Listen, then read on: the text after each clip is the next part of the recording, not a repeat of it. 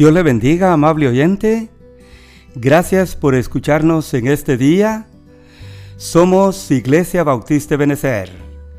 Permítame leerle el Salmo 19, versículos 7 al 10. La Biblia dice así, La ley de Jehová es perfecta que convierte el alma. El testimonio de Jehová es fiel que hace sabio al sencillo. Los mandamientos de Jehová son rectos, que alegran el corazón. El precepto de Jehová es puro, que alumbra los ojos. El temor de Jehová es limpio, que permanece para siempre. Los juicios de Jehová son verdad, todos justos. Deseables son más que el oro, y más que mucho oro afinado. Y dulces más que miel y que la que destila del panal. El tema de este día es el valor de la palabra de Dios. Y como usted puede notar, está basado en el Salmo 19, 7 al 10. Este es un salmo del rey David, escrito al quedar sorprendido con la manifestación de la gloria de Dios en los cielos y la riqueza que él encontró en la palabra de Dios. David tuvo un gran valor y amor por la palabra de Dios, que en los salmos escribió tres salmos que hablan de la ley de Jehová. El Salmo 1, el Salmo 19 y el Salmo 119, que es muy amplio en la Biblia. ¿Por qué este tema de este día? Porque estamos en cuarentena y este es el mejor momento para leer la palabra de Dios. Usted y yo tenemos suficiente tiempo y debemos de estar más atentos a la Biblia, la palabra de Dios, que a los videos y mensajes que se nos presentan en YouTube y Facebook. El Salmo 19, 7 en adelante nos enseña cuatro tópicos que describen el sentir de David por la palabra de Dios. Yo quiero que usted los pueda notar conmigo en este día. En primer lugar, el rey David nos habla de los nombres de la palabra de Dios. En segundo lugar, el rey David nos va a hablar de la belleza de la palabra de Dios. En tercer lugar, la finalidad de la palabra de Dios. Y en último lugar, David en este salmo nos presenta la riqueza de la palabra de Dios en sus últimos versículos. Así que notemos en primer lugar ¿Cuáles son los nombres de la palabra de Dios que encontramos en este salmo? Son seis. La ley de Jehová, el testimonio de Jehová, los mandamientos de Jehová, el precepto de Jehová, el temor de Jehová y los juicios de Jehová.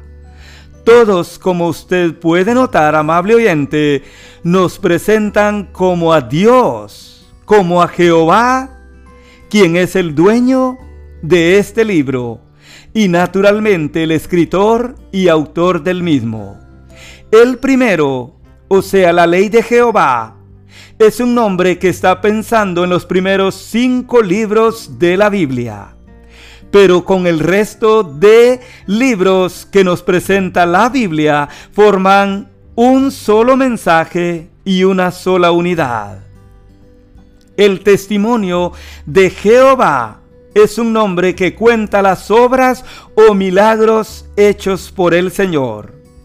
Los mandamientos de Jehová nos habla naturalmente de todo lo que a través de la Biblia el Señor le manda a todo su pueblo y a la iglesia del Señor hoy. El precepto de Jehová exhibe verdades maravillosas del Señor. El temor de Jehová nos habla de la sana reverencia y temor que usted y yo debemos de tener hacia Dios. Y los juicios de Jehová nos hablan de la intervención de Dios sobre todas las naciones. Todos estos nombres, amable oyente, eh, están usados en el Antiguo Testamento y forman la palabra del Señor. En segundo lugar, el salmista David nos expresa aquí la belleza que tiene la palabra de Dios. Note cómo dice David. Si primero él mencionó los nombres de la palabra de Dios, ahora él nos dice lo que es la palabra de Dios. En realidad, es toda una belleza la Biblia, la palabra del Señor, amable oyente. La Biblia dice que es perfecta. Así es. En cuanto a Dios, perfecto es su camino, dice el Salmo 18:30. Es fiel.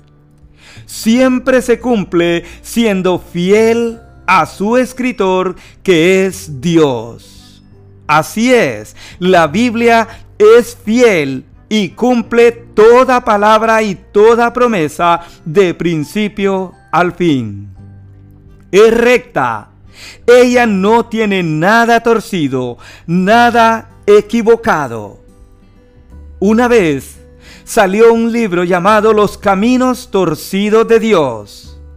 Pero todos nosotros sabemos que eso no es así. Los caminos del Señor no son torcidos, son rectos, son perfectos y usted y yo debemos de aceptarlo. La belleza de la palabra de Dios es pura. Hablando de su pureza, sumamente pura es tu palabra, dice el Salmo 119, 140. Es limpia, hablando de su santidad, y no acepta el pecado es verdad.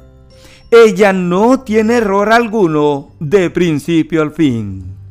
Todos estos nombres o toda esta belleza es la palabra de Dios. Y por eso usted y yo le debemos de leerla cada día para no ser engañados. ¿Cuál es su finalidad? Los versículos 7 al 9 también nos presentan la finalidad de la palabra de Dios. La Biblia dice que ella convierte el alma. Si su alma anda mal, anda en un mal camino o está equivocada, hay alguien que puede darle un nuevo sentido a su alma, un nuevo giro.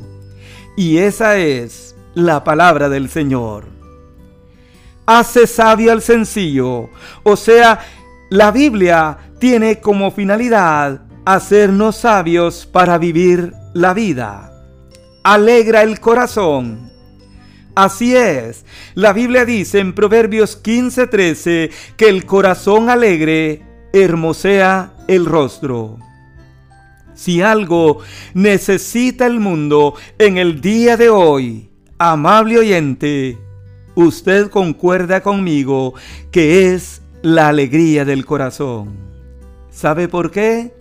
Porque esa solo se encuentra en la ley del Señor, en la Biblia, la palabra de Dios. Y ese es uno de sus fines, alegrar el corazón del hombre. Alumbra los ojos Salmo 119, 105 dice, Lámpara es a mis pies tu palabra y lumbrera a mi camino. Así es, la Biblia es una lumbrera, es una lámpara que nos va a alumbrar el camino en donde nosotros nos vamos a conducir en este mundo. Y como palabra del Señor, permanece para siempre ella demuestra que su presencia como libro es eterna. Por último, la finalidad de la palabra de Dios es que hace juicios justos. Dios es justo en sus juicios, amable oyente. Y usted y yo tenemos que recordarlo siempre. Notemos entonces que la finalidad de la palabra de Dios produce en nuestro ser y convierte el alma, nos hace sabios, alegra nuestro corazón y alumbra nuestros ojos. Y como es la palabra del Señor, permanece para siempre. Alguien ha dicho que no hay libro en el mundo que bendiga y le haga tanto bien a la vida del hombre como la Biblia, la palabra de Dios. ¿Cuál es su riqueza? Los versículos 10 al 13 dice finalmente que la Biblia es más deseable que el oro y más que mucho oro afinado. Esto habla del gran valor de la ley del Señor para el rey David. Tal vez usted sabe, y naturalmente así es, que el oro tiene un gran valor en el mundo. Pero déjeme decirle, amable oyente, que no tiene más valor que la ley del Señor. Por eso la Biblia dice en este versículo del rey David, que deseables son los caminos del Señor, las palabras del Señor, más que el oro y más que mucho oro afinado, y dulces más que la miel y que la que destila del panal. Así que la Biblia en su riqueza no solo es más deseable, tiene más valor que el oro, sino que además es más dulce que la miel y que la que le estila del panal.